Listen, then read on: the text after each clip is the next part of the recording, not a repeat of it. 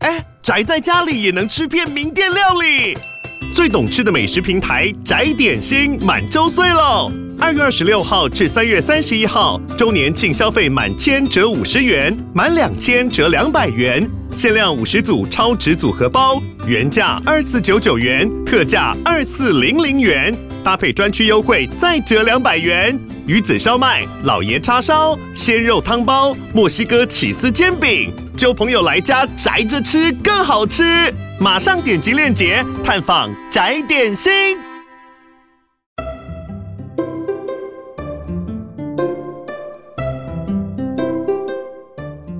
欢迎收听《恩典牌爸妈》，大家好，我是伟爸。大家好，我是伟妈。我问你一个问题：好，说，如果啊不考虑钱嗯，任何因素啦，对好，那那些因素都是你取之不尽的，这样，对，那你会想要过怎样的生活？怎样的生活？对，我的可能会有点平凡诶、没关系，好，就是我希望我的上班时间是九点到四点，这样我可以、看不考虑钱，你还要上班，不考虑钱。你你是头壳撞到、哦不是啊？你人生如果没有一个工作或一个目标，你这样生活不是会觉得很无聊吗？等一下等一下，你很认乏真力。啊！我认真，财富自由的话，你还要上班？有时候上班是上一个开心的啊 OK，交朋友。好好好 OK，哪有有钱人都不上班的啊？搞骗。人家那个已经不叫上班的啦。哦嗯你说郭台铭整天出来那边晃来晃去，他公司还是有在帮他赚钱啊那？因为他是老板呐、啊所以我现在对啊要先设想自己是一个老板嘛。没有没有没有，随便你。哦，只是我会跟你说，先假设你自己对不担心钱，对然后身体也健康什么的，对，对你想要过怎样的生活？嗯你，有没有想过这样？好，我还是觉得我应该要有个上班欸，好，没关系，那你就讲。就是可以准时四点下班去接伟伟。 好，然后呢，就是呃偶尔平日我们可以假日可以去露个营，就是自己的车，然后自己的房子，然后可以很长期的出去出国玩，玩不是玩那种单纯日本、韩国，是可以可能去个呃每个地方的迪士尼收集，然后收集环球影城的那种概念，看对，可以去到欧洲、美洲那种，哦，所以是主题性的环球旅行，对，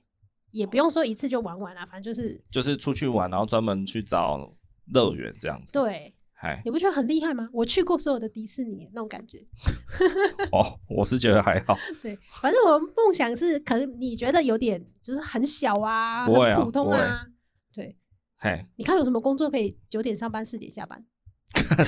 都财富自由了，还想九点上班哦？好 好哇，啦你，真的很社畜哎、对啊，很社真的畜是哦，不被奴一下，你你不习惯哎就没有哦。业绩压力这样子就好了。 我傻眼对，哦，是啊，了解了 解就是上班才可以，就是有一点视野打开的感觉啊。 ，OK，好，听听看我的好了，好啊，你的会不会是那种很梦幻、也还好，很假掰的那种没？有没有没有没有，如果真的就是不考虑金钱的因素了，对做个梦嘛哈。对，有梦最美。我觉得我可能会想要开一间公司，那那间公司，嗯，确切是什么我还没想到，没有类型吗？有有几个范畴啦，对，比如说可能是餐厅类型的、餐饮的，哦，嗨，因为我自己对餐饮算有兴趣。开一家餐厅就对了。对对对好对。然后另外一个可能是关于时尚产业的，时尚产业，对对对，可能做衣服的吗？对对对对哦，做衣服、服装品牌的，对哦服饰品牌我以。为你会说什么经营什么模特啊，或者是经营艺人之类娱乐产业哦，之不类用不用不用，如果我财富自由，我本来就会有那些东西了。哪些东西， 然后每天不同的女伴陪吃饭。好，这就是回到你刚刚说，你还想上班嘛？因为你对担心生活没有重心嘛。对啊，那我的生活重心就是这个啦，那也是就是投说资啊我可能有一间餐厅，也许连锁也好什么的，对反正他有在赚钱，这样对不一定要很多啦，反正钱对我来说已经够了啦，对，对不对？但就是有一个重心嘛，嗯，啊，就偶尔我可能还是可以回去管理一下啊，哦或者是怎么样这样子，哦，这种老板最讨厌哎，就也是不偶是尔啦。出。现一下，然后就想要管东管西我意思就是说，的确像你说的一样，就是生活不能没有重心， 对啊，对，所以我觉得可能我会开一间什么企业啊，那个就是我的基调。对啊，我我的生活的重心这样子。对嘿，哎那至于我这个人呢，就是可以乱飘嘛。是啊，对，那其实好像也真的不会想要过太怎么样，太梦幻的生活，因为我们现在讲的是生活啦，不是说什么，比如说今天命题直接给你说，如果你现在手上有十亿，对你要做什么？对，这个就比较感觉比较短期嘛，哦对就可开始能买东买西啦。对，比如说我去买一栋桃珠影园，然后就没有了。什么是陶朱影？桃珠影园你也不知道， 在台北的一栋超级 豪宅，哦，十五十亿十哦亿买不起，哦，哎，不好意思，请问他是开在信义区它一吗一层一户，嗯哎，一层一户还两户吧？嗯，听说一户二十八亿吧，十八亿还二十八亿，我忘记了。对对对，它盖的很特别，它是很像两两个那个 DNA 这样双股螺旋，对，哎，一个扭曲形状的结构。它刚刚盖好没多久，而且那个 CNN 还是 Discovery 还特地报道台湾的这一栋建筑，是哎，哇哦，就它的工法很特别啦，对然后它也真的超爆贵，对，好像也是在新义区附近，没错，对，对啊对啊哇，塞。逃出影园你都可以不认识，我操！哎、那跟是那个计程车司机报报大楼的时候很方便，我用那个最奇怪的大楼这样。好好，所以说，如果现在给你好十亿买桃珠影园买不起啊哈，你大概只能买到一半了，给你一百亿好不好？如果是这种命题，通常一般人一定就是说啊，我去买一栋豪宅，买个跑车，买个什么哦，然后再先出国什么环球旅行一年啊什么的，对吗？但我们今天的命题不是这种天上掉下来的财经，今天的命题是问你说，如果你可以都不考虑任何物质条件， 对对，那你想要把生活过成什么样子，对、懂吗？哦，我懂啊，所以所我以刚刚讲的很对对对，所以很我实在啊。对对，所以我说啊，如果我真的就是不考虑钱，就是我够用的话，那我就开个东西嘛，嗯，开一个东西，开个东西就是说啊，我如果就真的没事的话，哎，我其实还有个事业体，好，那我去忙活这样子。对，对对对，那基本上我的生活大概也是就跟你讲的差不多吧。嗯，对啊，可能就是一样嘛，下午四点五点，对小孩如果放学哦，我可以牵着他的手，然后走过一条条人行道，然后也许是要走几个人行道，你才走一个你就受不了了，好不好？没有没有，因为我一直都觉得 那走个路上学很好吗？就是牵着小孩子嗯，走路回家，或是一起，对，就不算散步，就是有一个目的性嘛。就比如说对他从学校要移动到家里，对对对对。然后当然也不能太长嘛，也不能说走路走三个小时，对那一定会死掉，好不好？ 对，就比如说啊，走半个小时以内，哎，每天下午三四点也没那么热了，然后大家就走个路这样。我一直觉得这个这种情境很舒服啦。那上学可以吗？上学通常会有时间压力啊，所以就相对没有那种休闲感，嘿，所以一样，我就是觉得，哎、下午如果可以牵着手，哦，去把伟伟带回家，那也许路上我们转过去，去个公园，转过去那边有一家卖什么鸡蛋糕，哦，那也许，哎、再绕个远路去买一个什么布丁吃，这样，对，然后就回家自己下厨这样，或是干嘛这样， 财富自由还要吃鸡蛋糕，妈的，我想吃多少颗就有多少，好不好？傻眼，我直接把它买下来，好不 好？都不用等，这样傻眼。对，就是在我家门打开就有一摊鸡蛋糕在我家对啊这样。主人，你回来啦，今天吃几颗？反正我的设想就是，我可以有很多时间陪小孩啦，然后随着他长大，我也希望他可以跟我一起做很多事情，比如说我们一起去慢跑，就运动这样。 对，再大一点，就可能可以一起打球等等的这样。你然怎后么觉得你现在不会慢跑？你以后财富自由就会 慢跑？ Anyway，反正我们都在做梦嘛。对哦啊，对，对，然后可能一样啦，就是也不会有什么太，当然可能会想要买一部蛮屌的车这样子，嗯 但那个蛮屌的车不见得是哦什么周杰伦的蝙蝠车那种，对就一台五千多万那种，对对对对，或者是或是更贵的那种，可能就是买我现在我很想要，但是我买不太起的那种好一点，可但它其实也只有三四百万了，对，对啊，可以啦，就买买个车，就是说车子我还是会买好的，对因为毕竟就男生就是喜欢有一个车子的梦嘛。对。对对你对，知道那种越名贵的车，它的驾驶要配得上它的容颜啊，你知道吗？它颜值要够。不需要， 你不你不觉得你从车尾靠这台车，你就很想知道驾驶长怎样 吗？没有。我跟你讲，你这个就是穷人的思维了。怎么会呢？如果我今天都开那个什么蓝宝坚尼了，我他妈还要长得跟金城武一样帅吗？嗯妹嘛，金城武在那边 开 Toyota，还开二十年 Toyota，下车照样一堆妹子嘛。他还在那边跟你开兰宝坚尼冲啥嘞不？行啊！对如不果是哎对一个肥仔开蓝角蓝宝坚尼， 会扣二十分，无所谓啊，他从一百分开始扣，还有八十分哦，you know。好吧？金城武骑 U bike 还是金城武啦，哈，是啦，对不对？跟那个没有关系。 对啊，大致上也是这样啦，嗯，就也是过得平凡一点。就是回归家庭了。但是有些东西的确会想要用奢侈一点啦。嗯如果真的不考虑钱的状况下，对，对，大概就是这样吧。可我觉得这种讲法都是有一点，算是怎么讲，有点想的太美啊。啊现在不就是在梦想吗？对 啊，有对啊，梦最美啊！对对对，就是我们都会说啊，有钱的话也不一定要把生活过得太奢侈啊，太怎样啊。但当你有钱的时候，就不是这样，对啊，当我买了第一台三百万的车，你就回不去了。 我就开始觉得，哎、好像哎，人家路上那个 Land Rover 啊， 或是那 Maserati 啊，哦，好像要有一台哎、这样哎、就回不去了啦。你可能就全身上下要穿名牌吧？哦，穿名牌我倒是还好，对对对，好好为什么要问你这一题呢？就是最近我看了一部嗯节目啦，它是一个节目，对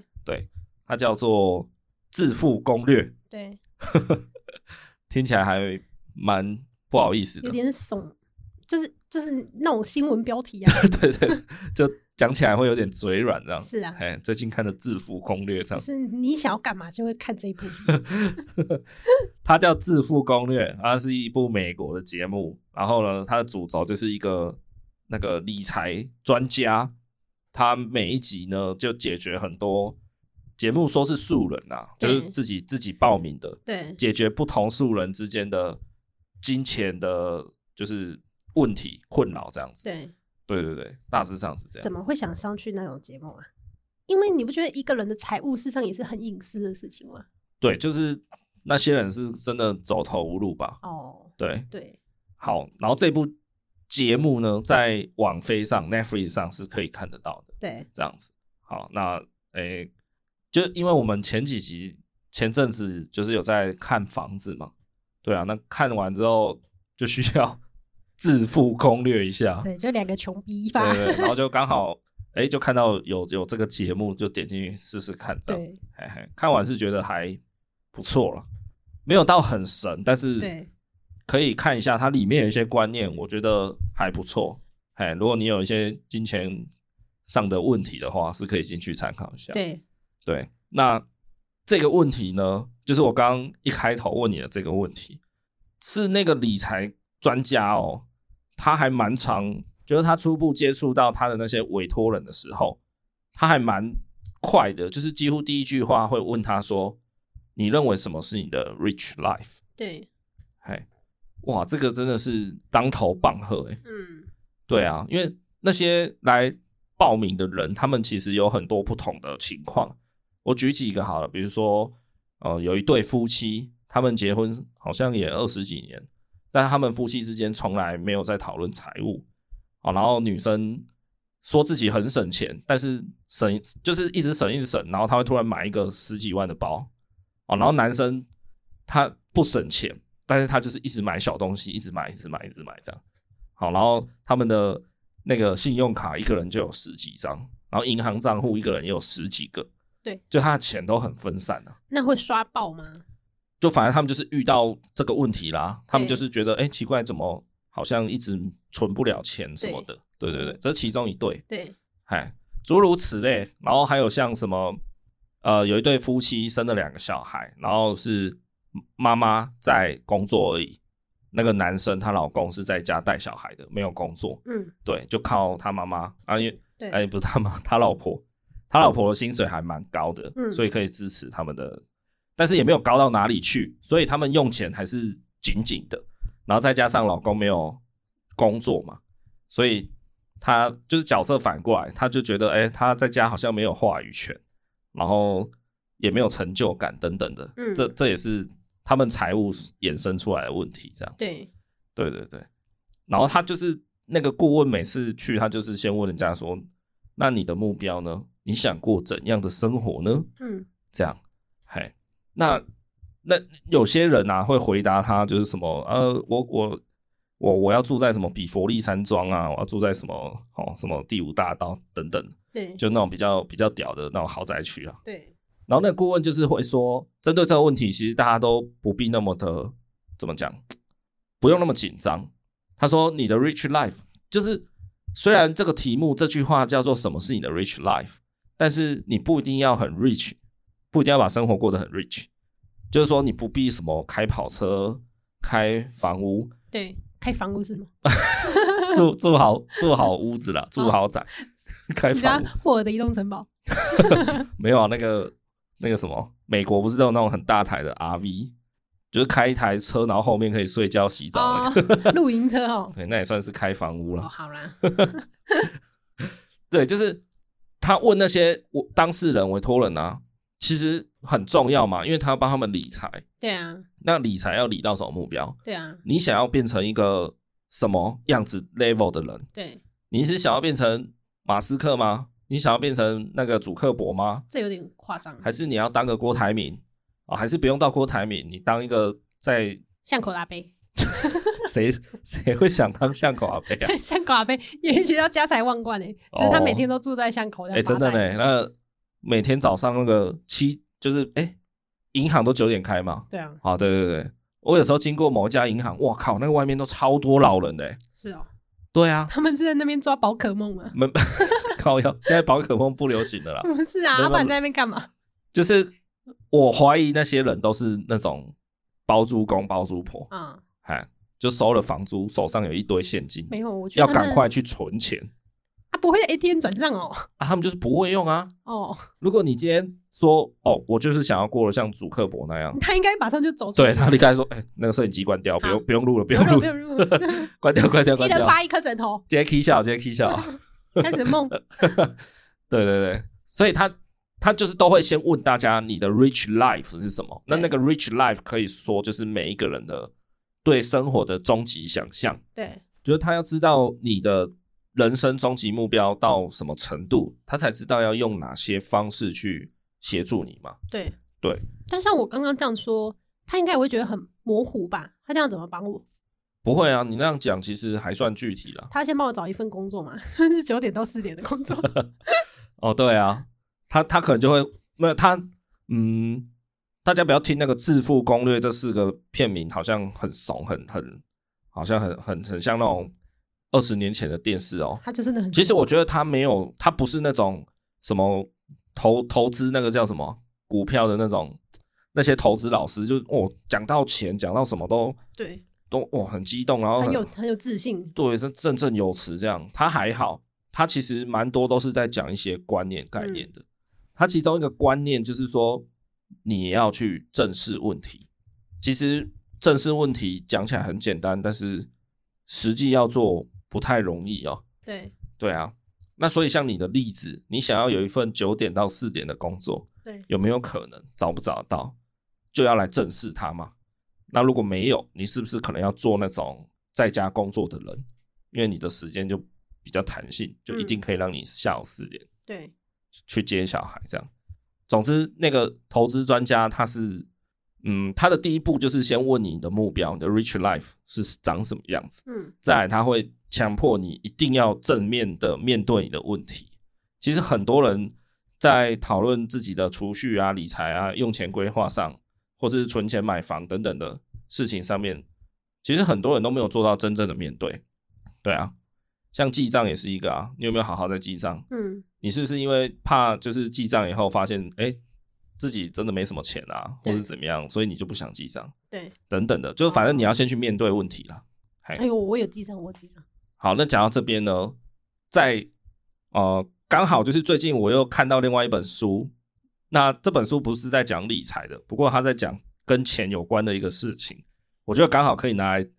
这一集并入来聊一下，跟大家分享一下这本书。呃，最近在一些 YouTube 上也有看到一些 YouTuber 有在分享读书心得啦。嗯，好，这本书的书名叫《Die with Zero》，哎，从字面上来翻，就是说死掉的时候身上是没有钱的，这样，Die with Zero，这对样。哎，那他最主要想要传达的概念就是说，当你这个人过世的那一刻，你刚好把钱给花光，这才是你人生的终极目标。这样，你什么时候你自己什么时候要死？所以它是个概念嘛，Come on，那你你就是能够越近似它就好了嘛，对，对不对？如果你你今天花太快怎么办？对他讲的可能就是他就是提出的是一个理想的概念，对，他的意思就只是说不要一直只存不花，或是对只会赚钱不花，对，对，这是他主要要倡导的一个一个观念呐、对，，对，不然就留给下一代之类那的。如果你要以更简短的说法，就是零遗产计划这样，对，零遗产，嘿，就是你完完全全不要留任何一分一毛给下一代或是给别人这样子。这就是这本书《Die with Zero》的概念。那它这个概念其实不是叫你说当月光族，它的意思是说你赚了钱，好，只要够用的话，那其他的钱呢，当然你可还是可以留一些预备金嘛，比如说像你刚刚讲的，就是生了重病也好，或是什么临时车子坏掉要有一笔大支出这样，你还是可以留有一些这种呃保底的东西。但是坦白来讲，其实现在蛮多人的呃户头里啊，就是他的储蓄，有些其实应该还蛮怎么讲，算是一个闲置财产这样，嘿，哦，对吗？了解。好，讲到这边，我相信一定可能有些人又开始想想要反驳，就是说，怎么可能我？我的财产，我的储蓄里有闲置财产，我现在光缴房贷我都缴不完了，怎么会有闲置财产？哎，那这个问题就是又回到 刚刚那个致富攻略，那个致富攻略的理财专家呢，他也是有三不五时一直在强调，虽然美国的房产呃房市没有台湾那么的夸张。不过当然美国也是会涨嘛，也是有通膨什么的，嗯，对，所以那个理财专家其实也一直在强调说，这个时代不是只有买房的人才叫做赢家，他一直在强调租屋也是一个很不错的理财选择，就是说你不一定要买房啊，可是。即便在美国也一样哦，美国现在也存在一股风气，就是哎，你不买房，你还租屋，嗯你就是个 loser，嗯你就很鲁这样，哎，连美国都这样子，嗯，那他就一直觉得这一点很奇怪，对，所以我相信他如果来台湾，他应该会直接吐血、七孔流血，在台湾更明显啊，对啊，你你没买房，我操，真的，哇，你要租屋一辈子哦。对啊，对啊，台湾房市那么贵，其实我觉得很多人买房也真的是就是一股脑吧。被风气给烧到，嗯，哎，好就像大家都说啊，你就是要买房啊，我就觉得哎、我好像要买房，从小被洗脑的概念，对啊，对啊，他也有讲，他说如果你你钱很够，你当然你就去买啊，你就去买 OK 的啊，反正你买了你就是还是可以生活嘛。嗯，但如果你今天就是刚刚好，或甚至有点不足的人，你硬去买房，那个并不是一个很好的，以理财来讲，不是一个很好的手段。嗯好，先回到这本《Die with Zero》的书上啦。总之呢，作者他并不是建议大家当月光族，那他真正的目的呢，真正的用意是希望每个人把自己的人生经验做到最大化。嘿，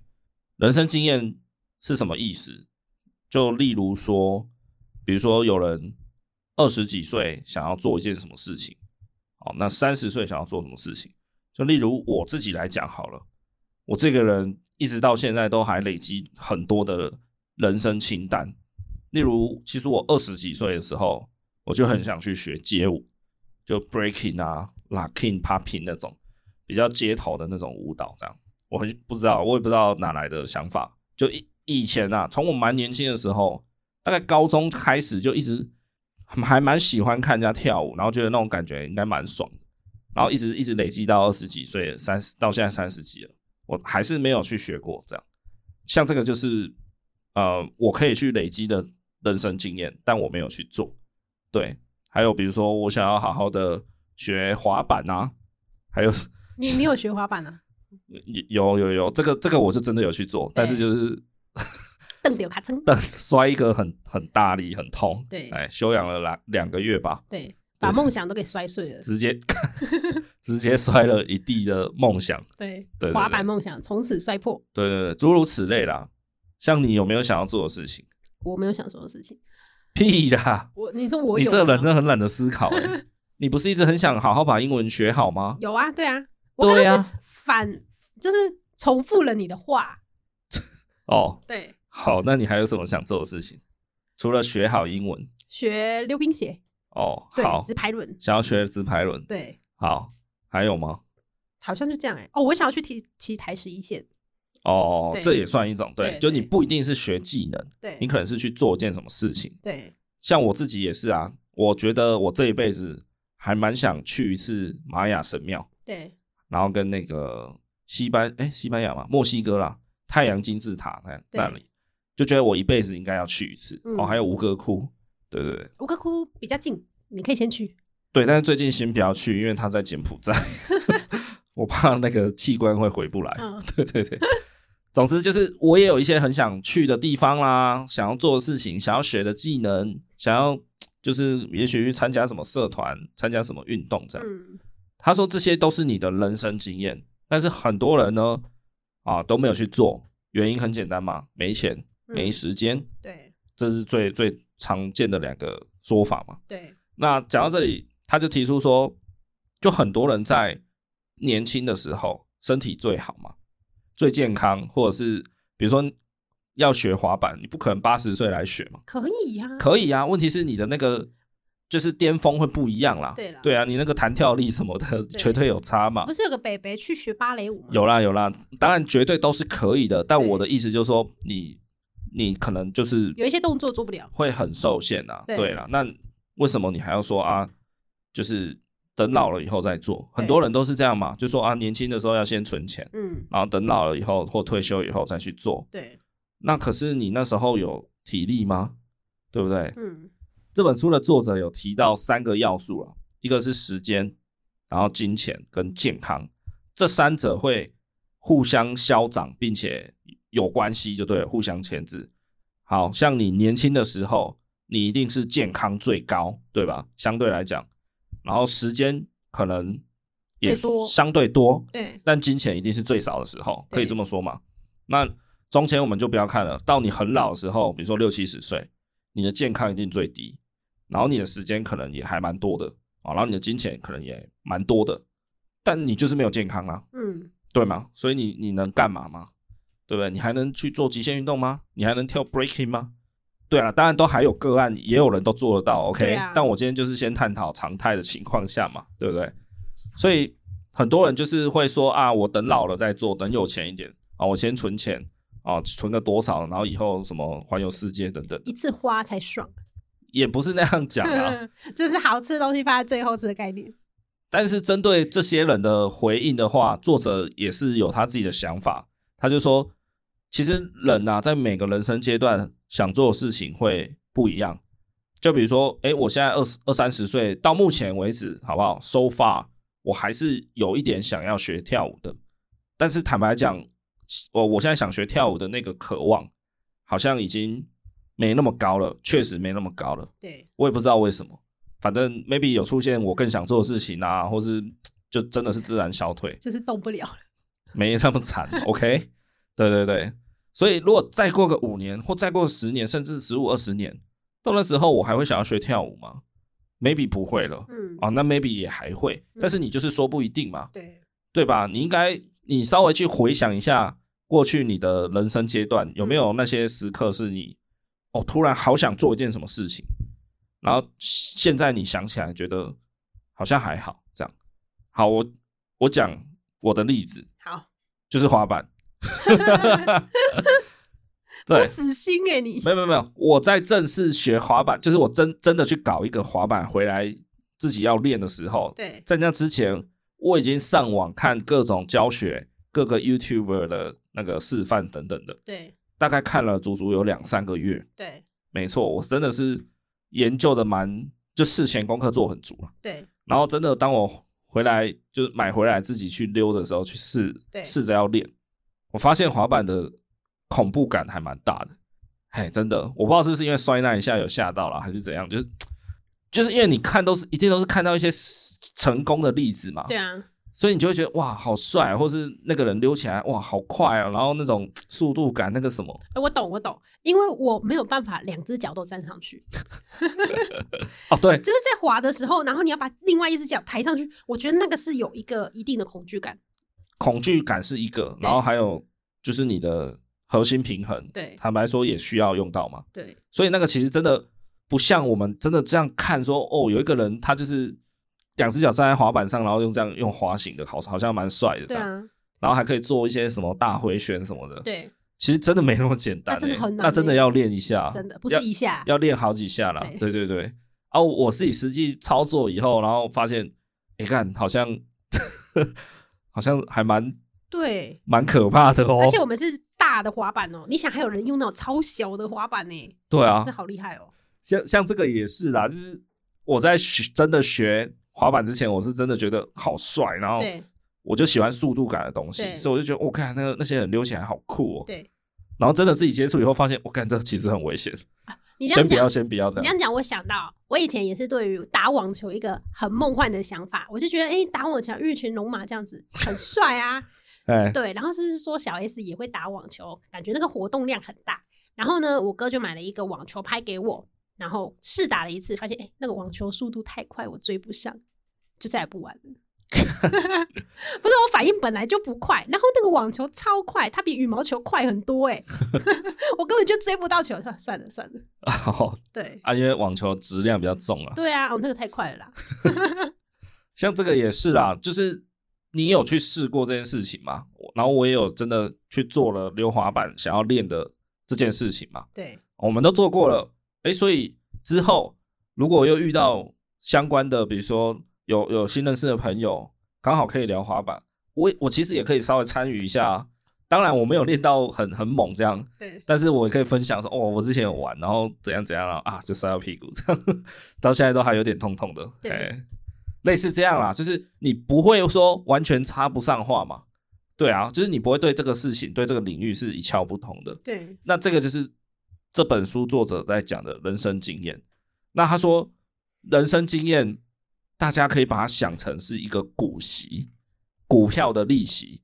好，有在玩股票的人就知道，就是每每到一个时间点可以领股息嘛。那个股息就像是你在领你户头的利息一样嘛，就是说那个那间公司会回馈给你一些你买股票的利息，这样好，你就可以少赚一点。那他把人生的经验当做股息以后，这些人生经验可以一直带给你红利。就举例，我们曾经有单车环岛过这件事情好了。对，对我们大概是几年前，好，随便五六年前、七八年前好了。对我们有去一起去单车环岛台湾一圈嘛。其实这个经验，你看都过了那么久，七八年了，我们其实一直到后面都还呃有有时候在一些场合上可以用得上，即便用不上，有时候比如说 FB 跳出回顾或是什么，看到诶节目在讲，比如说凤岭好了，对花莲的凤岭这个地方，对曼城坦白来讲，这个地方我是因为单车环岛我才会去，嗯因为坦白讲，我高雄人，我跑到花莲一趟，都已经快对角线了。对啊，我坐个火车最快的到花莲也要大概五个小时吧，开车也要，我都花五个小时跑到花莲了，我当然想要玩它更好玩的地方嘛。嗯，但但是我不是要讲凤林不好玩，只是说它是一个需要慢慢感受的地方，对所以我一般人不会选择凤林当很前面的优先顺序嘛。对对啊，尤其七八年前哦，那时候的嗯，台湾的旅游观光的那个怎么讲，本土的推动还没有那么够力。最近几年，我有感觉到有好一点，嗯嘿，一些小乡镇、小村庄比较有一些观光活力了。对那若不是我去单车环岛，因为骑单车嘛，你一定会怎么讲？或是你刚你刚好文绉绉，诺不是我，就是骑单车，你一定会很扎实、很踏实的经过每一个小乡镇嘛。对比如说你你开车好了，你开车你那边走国道或者走那种省道，你可能就会错过一些呃蛮有趣、蛮有味道的小城市、小乡镇嘛。对啊，那就是因为我们骑脚踏车嘛，骑单车，对所以一定会去停一下，或是经过，对那我们就刚好哎、可以发现说，哦，原来凤林就花莲有一个地方叫凤林 对哦，然后竟然。它是一个什么城镇呢？它是一个全球认证过的城镇哦，小小乡镇哦，是枫林镇吧？凤梨真的啊，对，它是一个全球什么挖格组织认认曼证的，城对，就是曼城对之一这样子。对全世界没有很多个，然后花莲的凤梨就是其中一个。现在来讲，嘉义大林也是啦，对对对，然后好像德国也有一个吧，反正就是世界各地都有这种全球认证的慢城。对，嗨，至于认证标准是什么，大家自己去查就好，因为我也不知道。总之有这样的一个地方，然后凤林就是有一个很有特色的小吃，就是那个韭菜臭豆腐。对，嗨，而且凤林有很多的烟厂，哦对对，因为那边好像有客家人是吧？是然后还有一个最大的亮点，就是出产很多校长，对，凤林，你就想象一个非常非常非常小的一个小乡镇，对小乡下的小乡镇，它竟然可以产出全台湾好像一百多还两百多位的校长哦。产出是就就是意思就是说，你去全台湾的学校的校长抓一个来问，他很有可能是花莲的凤林人对这样，，而且凤林人小时候住在凤林这样子对，对对，还蛮蛮厉害的，蛮酷的啦。对啊哎呀，他的他有一个火车站，然后火车站一出来就有一个用红砖雕塑的一个艺术品，嗯，户外装置，然后是一只瓜牛，，对，就表示它是全球认证的慢城。对，对啊，那像这个，你看光讲一个凤林，我们就讲那么久，嗯，这个就是因为我们去做单车环岛这件事情带来的经验、古习、红利啊。对，对啊，然后作者在书里面有提到一个关于古习、经验古习的例子，就是说他有一天就是他爷爷生日吧，然后他就送他一个平板，然后那个平板呢，他爷爷打开，他爷爷已经啊六七十岁很老了，打开的时候他爷爷超级开心的，为什么？因为有汪汪队可以看嘛，靠腰，啊他不是阿伟，OK，不是，也不是因为平板哦，收到 iPad 最新的平板很爽，对，都不是，是因为他偷偷的在那个平板里面把很多的，我知道，放了很多的照片吗？对对对，就他爷爷以前是什么橄榄球队的，然后以前去哪里玩，就是他的各种人生回忆，对，影片啊、照片，他都把它灌进去。哦，嗯然后他爷爷打开，发现说：“哦，哎、怎么有我三十几岁那边哇橄榄球很壮的时候的照片？”他就一直看，然后一直看，一直看，就一直笑，一直笑，对，就很开心，很快乐，你知道吗？那他讲的就是说，你看哦，今天你有钱买得起一台最新的好、iPad 好了，然后最高规最贵的，也许四万五万好了，但是如果只有一台 iPad，他也也是不会开心的，应该说不会那么开心。但今天让他那么开心的，反而是里面的回忆。那这个就是他讲的人生经验的古习啊。嗯，嗨，让那个礼物珍贵的是那些回忆经验，而不是那台平板。对，你今天再有钱买得起，但你没有那些回忆灌进去，如果你一生啊，真的是永远在工作赚钱，永远过得平凡。当然也没有说这样不好，好不好？但我今天就是讲《Die with Zero》这本书作者的理念，这样。如果你永远都这样子过日子的人，那台平板灌不了什么东西进去，那你到老了，你就只能面对一台很厉害的平板。对，然后要干嘛？这是三十岁穿西装的样子，跟五十岁穿西装的样子，没 有什么东西可以看，哦，穿西装还可以啊啦，就怕你一直穿什么，哎，穿破烂的。 什么？对啊，啊，Die with Zero 大概是这样子的概念，好不好？然后我自己是蛮喜欢这个概念，所以跟大家分享。然后呢，我在就是得知这本书的概念的时候，啊，我有跟一些朋友分享说，哎、这个零遗产计划这种人生目标的设定，感觉蛮屌，蛮酷的。 对，然后其中我就遇到一个朋友，他就跟我说：“哦，如果要享受人生的话，那谁不会，谁不想啊？重点就是没钱嘛。” 他就这样回，嗯，对吧？因为 Davis z e r 就说：“哎、你要在过世之前把钱花光哦，然后把你人生经验最大化、哦。对，某个层面来讲，的确你可以稍微把它跟享受人生画上等号，没错啦。嗯，哦，虽然含包含的范围，我觉得在更广啊。好，那姑且先说，好，他可能就是作者，可能就是在鼓励大家享受人生，没错。嗯，嘿，所以我那个朋友就觉得啊，享受人生可以啊，谁不要？问题是我现在可以吗？我有钱吗？嗯，我想去哪里？想去哪里？没有吗？可是经验，我觉得不只是享受人生吧。你朋友如果没钱，他可以去海滩捡个石头啊，捡一个下午，这是一个经验 啊，不是吗？捡石头要干嘛？捡石头，可以剔看除一下哦，有什么石头，在海边盖 盖海沙屋是不哦或是，者是哦去净滩 啊，这也是一种经验啊，但你不用花钱啊，啊，是啦，是啦，是啦。对不对？所以啊，可以去爬山啊，爬山需要花钱吗？哦，对对对，他刚好他刚好是一个就是怎么讲，登山这件事情有在他的人生经验里面的人，对，嘿，不过他至今也都还没什么去做。对啊，他可以先从小三开始登，靠，小三对，哦，就是那种一日游、半日游，然后再来那种两天的这样子，要背装备的，枕头山，对，好，老笑话不好笑，是礼貌山。礼貌三是什么？哦，抓到了！你看，你就是不够老。我相信听得懂礼貌三这个梗的人超级老，礼貌三是什么？至少三十五岁以上才听得懂，那你你刚好啊， 所以我懂啊。就小时候不是很多人喜欢开玩笑说啊，你都爬什么山这样？对然后我说哦，我都爬枕头山。对，然后有的人就会说哦，我爬礼貌山。 礼貌三是一个人的人名吧？对啦，哦对啦，他是一个当时算小红的主持人吧，好哦，像是原来对 当时的艺 人，现在应该也很老了。哦，好，拉回来。对啊，你看他第一个反应是跟我说：“哎，享受人生谁不要？重点是没钱。对”， 好，然后我我马上就回应他一句话说：“你是真的觉得你的钱不够用，还是你家就是还是你真的没钱用？哎嗯，，你真的没钱，跟你觉得你没钱是两回事啊。对对啊，对啊，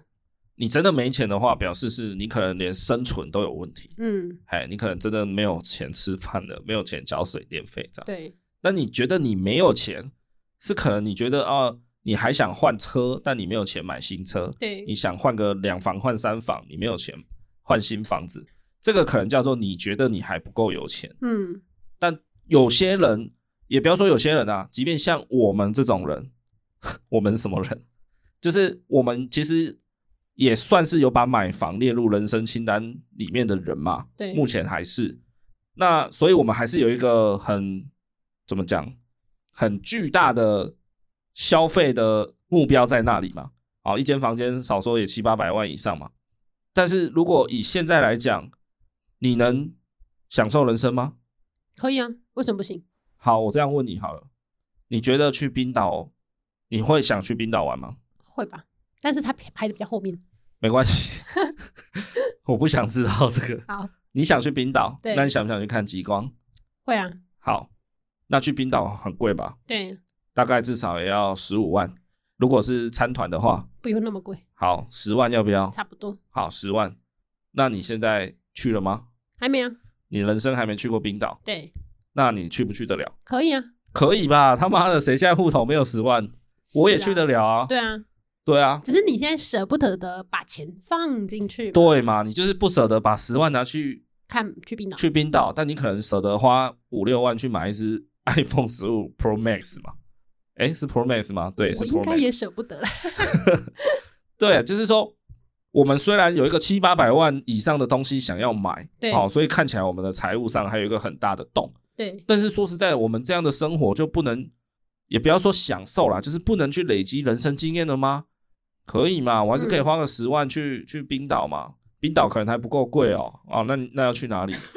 去南极洲看企鹅好不好？嗯，二十万起跳，对嘛？那更贵了，因为你要先到南美洲的一个地方，然后再等那个破冰船，等季节，等什么挖哥的，嗯，对对对，很很复杂，很困难，相对的钱就比较贵。对，那二十万，我现在去不去得成？可以，我也有嘛，嗯，所以我也去得了啊。对，那坦白说，过去我也嗯是很羡慕啦，就是看那些 YouTuber 哇，每个去冰岛那边看那个什么雷神瀑布哦，嗯，然后看什么哇尼加拉瓜瀑布啊，或是你去才呱呱哪里在冰 岛？我不是只讲冰岛，哦反正就四处玩、四处体验，我真的是心生羡慕啦。对哎、啊，你说我做不到吗？可以其啊实我做得到啊，你现在搭个火车去台北看十分瀑布啊？有啊，我去看过了啦，好对不好？还不错，还不错。对，对吧？就是其实我是有一些钱，如果真的要以钱来讲，我是有一些钱可以做到的，嗯，对吗？但只是就像我们刚刚讲的，你是要把五万块拿去增加人生的经验，还是你要把五万块拿来买一台 iPhone 十五 Pro Max？、嗯，啊，那当然，你的手机如果真的已经快不行了，那你去换好不好？如果你现在拿 iPhone 七、iPhone 八的，你赶快去换。但如果你现在拿 iPhone 十二，甚至 iPhone 十三，你想 iPhone 还是 iPhone iPhone 十四的人，你要给我换十五，那我就真的觉得理解啊。啊，嗯管人 家，对啦，我管人家那么多。总之就是，我还蛮压抑我朋友那样的回答。那其实那样的回答，哦坦白说，我觉得应该是多数人的回答。嗯第一句话一定都是说啊，我就没钱啊，嗯，我要怎么增加人生经验？但是你真的没钱吗？对吗？对啊，像你很喜欢看的一个旅游作家叫雪儿，对，我记得他也是一个就是断然断然离职去壮游的人，对开启他的第二人生，然后并且他当时其实也好像也没有存太多钱，嗯，嘿，他好像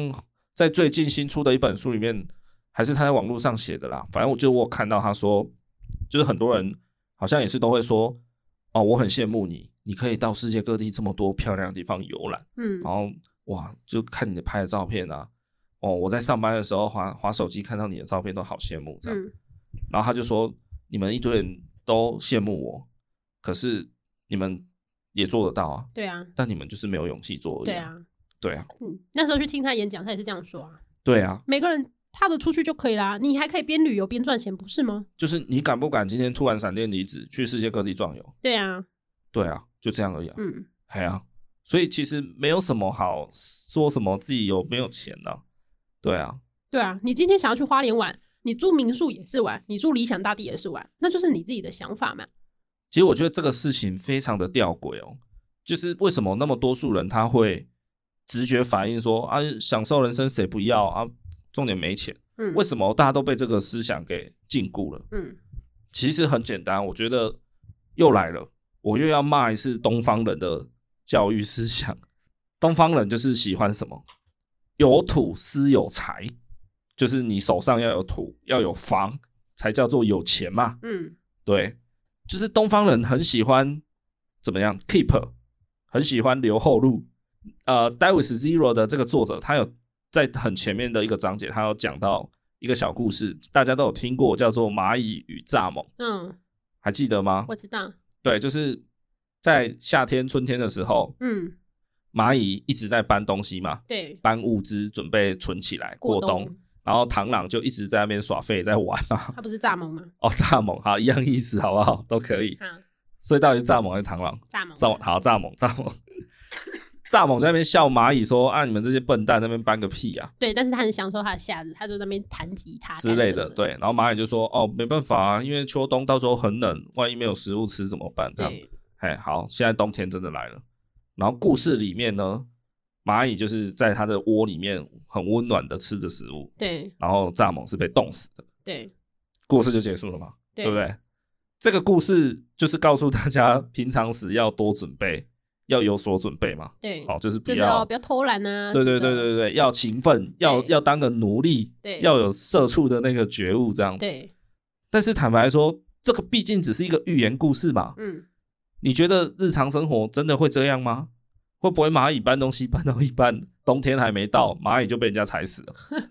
对吧？这才是真实的世界啊！事实上，我有听过另外一个版本解释这个故事，好他，是说，因为蚂蚁的寿命事实上很长，但是蚱蜢好像只能活过一个呃一年吧，还是说一哦个夏季还有一个秋季什么的。哎，对，它生命有限啊，那你干嘛还要去做很多无谓的事情？它如果活不到冬天，那你干嘛要一直搬食物？哦，对啊，是不是对啊，这个就是有点类似作者的意思。对他意思也是说，这个寓言故事听起来好像哦很有道理，很很怎样，对，但是你永远不知道意外什么时候来嘛，嗯，对吧？现在夏天距离冬天可能还有半年时间，那也许哪一天下雨，然后蚂蚁就被淹死了。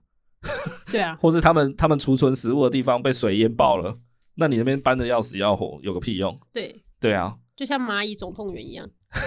你有看过那个卡通吧那？什么蛙哥啊你？没有看过吗？小时候呢，迪士尼出的啊，没有，它就是蚂蚁王国，然后会出现那个蝗虫来偷他们的东西。哦，好啦，当然也不是要叫大家就是哦享乐至上啦，哦对，及时行乐第一这样也不是，但只是说那个寓言故事就只是个寓言哈、哦，不是说一定要这样啊！它的概念一定就是非常正确了。对对，就是说东方人蛮喜欢，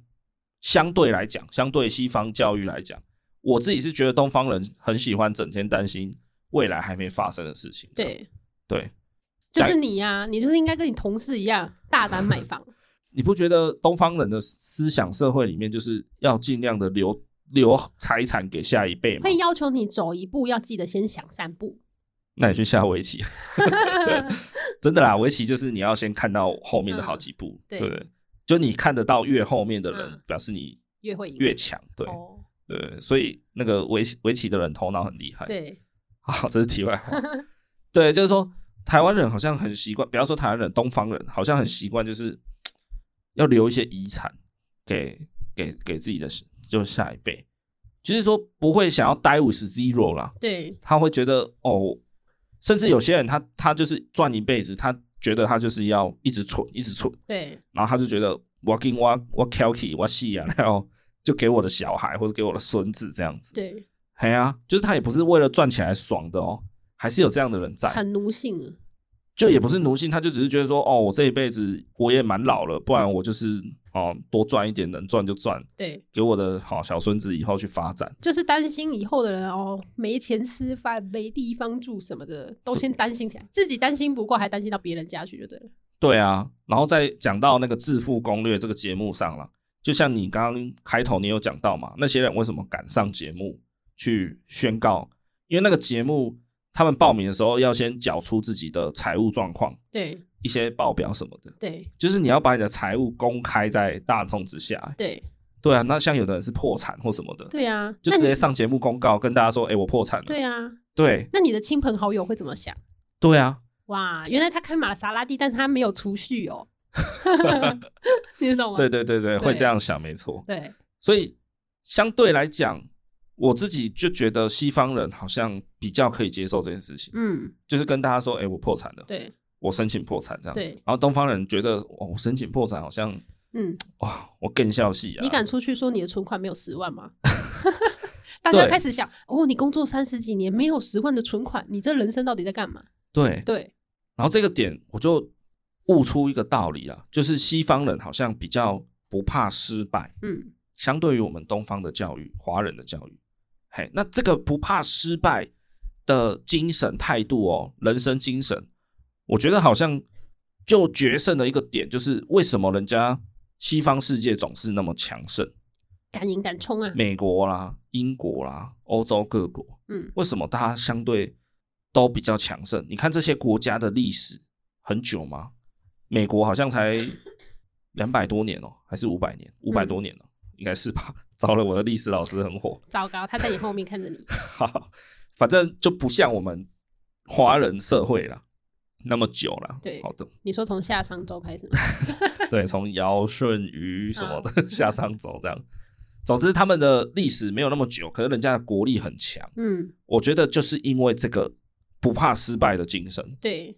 你不要跟我说什么国土资源丰富啦、对天气好啦什么的，我觉得那个都不是关键，对，关键真的在于西方人比较不怕失败。就像爱迪生一样， What？为什么要举一个爱迪生啊？哎，从小到大不是都说爱迪生不怕失败吗？ 甘姆，无啊，所以他还可以创造出电灯啊。我记得爱迪生小时候好像是在家自学，哦，他妈妈好像说他他他是一个怎么样？可能放在现代可能是 ADHD 之类的，对对，所以他在家自学，然后就是反正他后来发明电灯。你跟他那么熟，还知道他在家自学，还是我讲错人？我的历史老师又在我身后很你火。危险的你。好啦，总之就是西方人不怕失败的这个精神哈、哦，在呃日常表现上就衍生出一个行为，就是他们相对比较敢表达自己嘛，对不对？人家常说西方学生上课的时候，老师说这一题谁会，大家抢着举手。 大家都没有力，对对对，然后东方人，台湾好不好？台湾自己老师说这题谁会，每个人都不敢眼神接触，这真样的怕被老师看到，这样连举手都不敢，不要说眼神接触了啦。对哎，你看这个差别就差很大嘞，光是不敢表达自己的想法就差非常多了，对不对？为什么？比方说今天有一个事情要解决，然后呢有一群人在这里，那东方人会怎样？大家你看我，我看你，然后呢，好像没有人敢讲话，就不了了之。哎，但是可能有一个人心里面有一个小想法，但是可能概念雏形不完整。他会先跟旁边的那个人讲，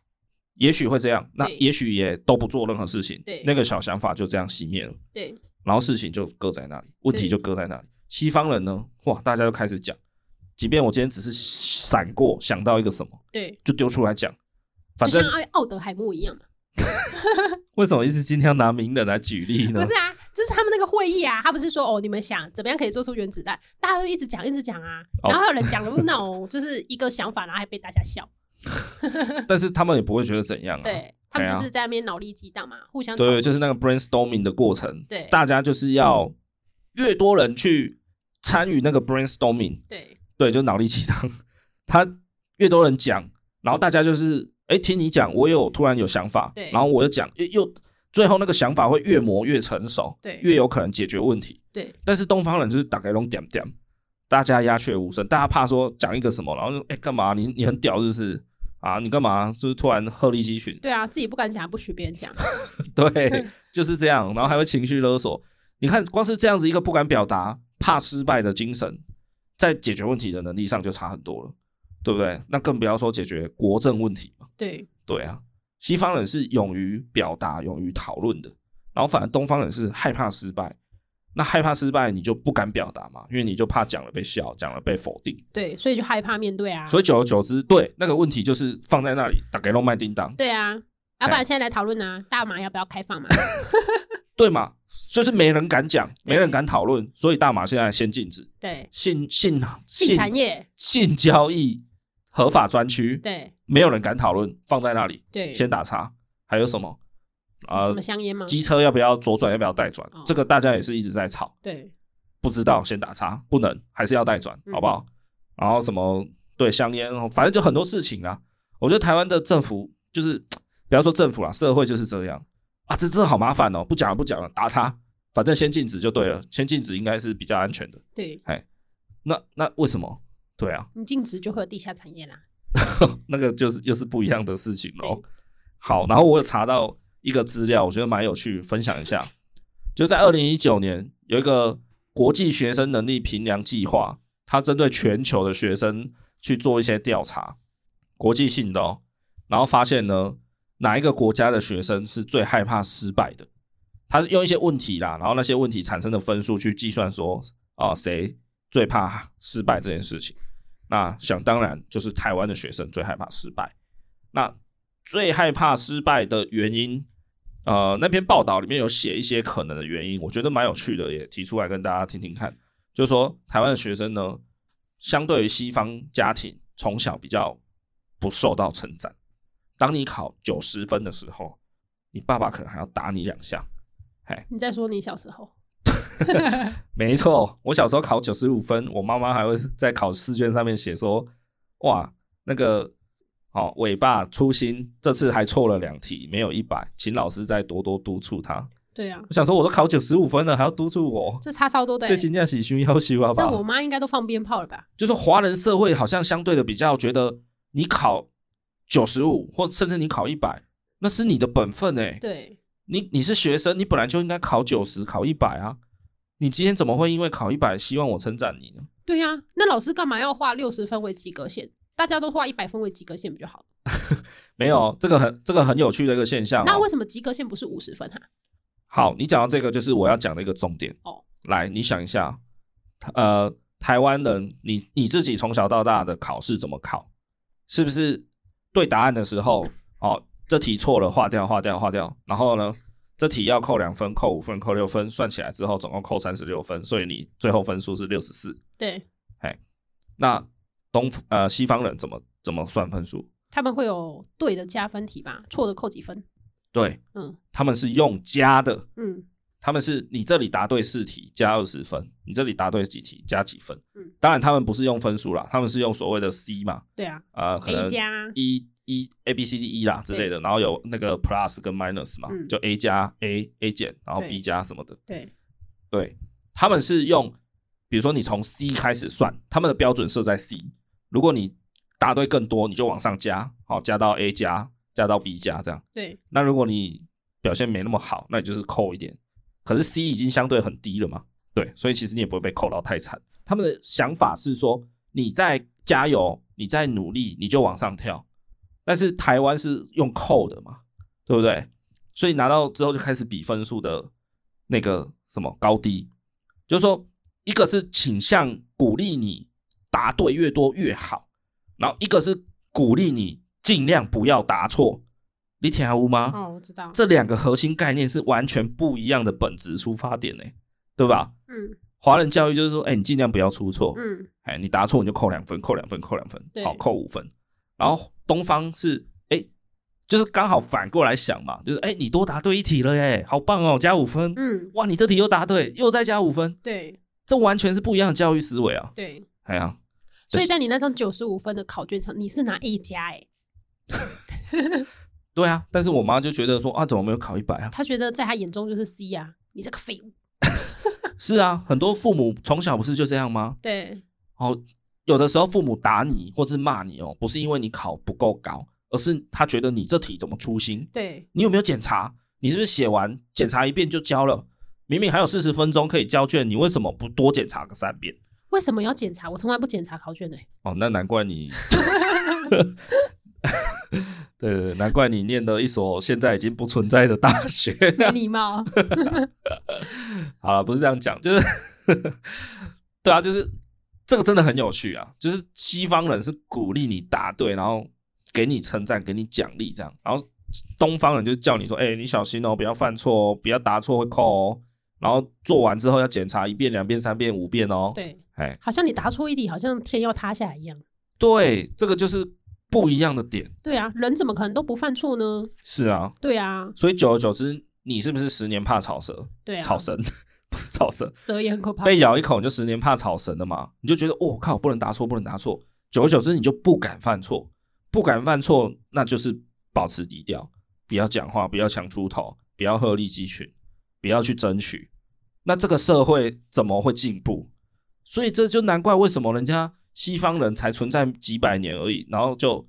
国力整个砰这样子。好啊，讲到这里，应该可以再扣题扣回去了。关于致富攻略也好，或是 Die with Zero，就就华人就是喜欢累积嘛，然后又喜欢怎么样，就是说不不允许失败嘛，就是因为不允许失败，所以才会一直把钱存着嘛，就一直觉得说哦，可能哪一天会不够用，哪一天会不够用。那相对一点，西方人可能对也许破产这件事情，对金钱的焦虑没有华人那么高，可能会觉得哦，破产了没关系，我们就是东山再起，好好的处理问题，重新来过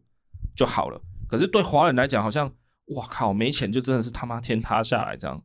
就跟他们欸西朗这样，对对啊，有时候金价很西朗，就是那个焦虑感是很不同的。对那这个其实我觉得这个点就是衍生于来自华人真的很害怕失败，对啊，所以这个就是也是跟大家共勉之啊，就是育儿从小哦，就是多称赞他，嘿，用称赞来代替那个，就是说有时候谩骂对，有时候我觉得很多家长啊、大人就是很习惯行行行侧干的屌这样 先骂下去，嗯，对啊，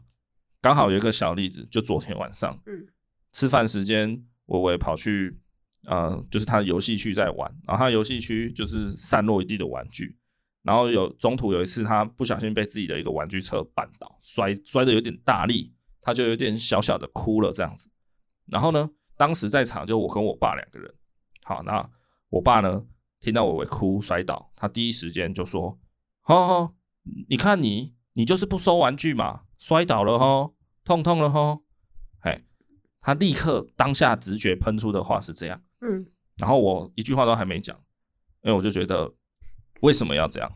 他摔倒了已经很痛了，对你还对他落井下石，对，所以我就隔了一段时间，我就接着说，呃，伟伟是不是很痛？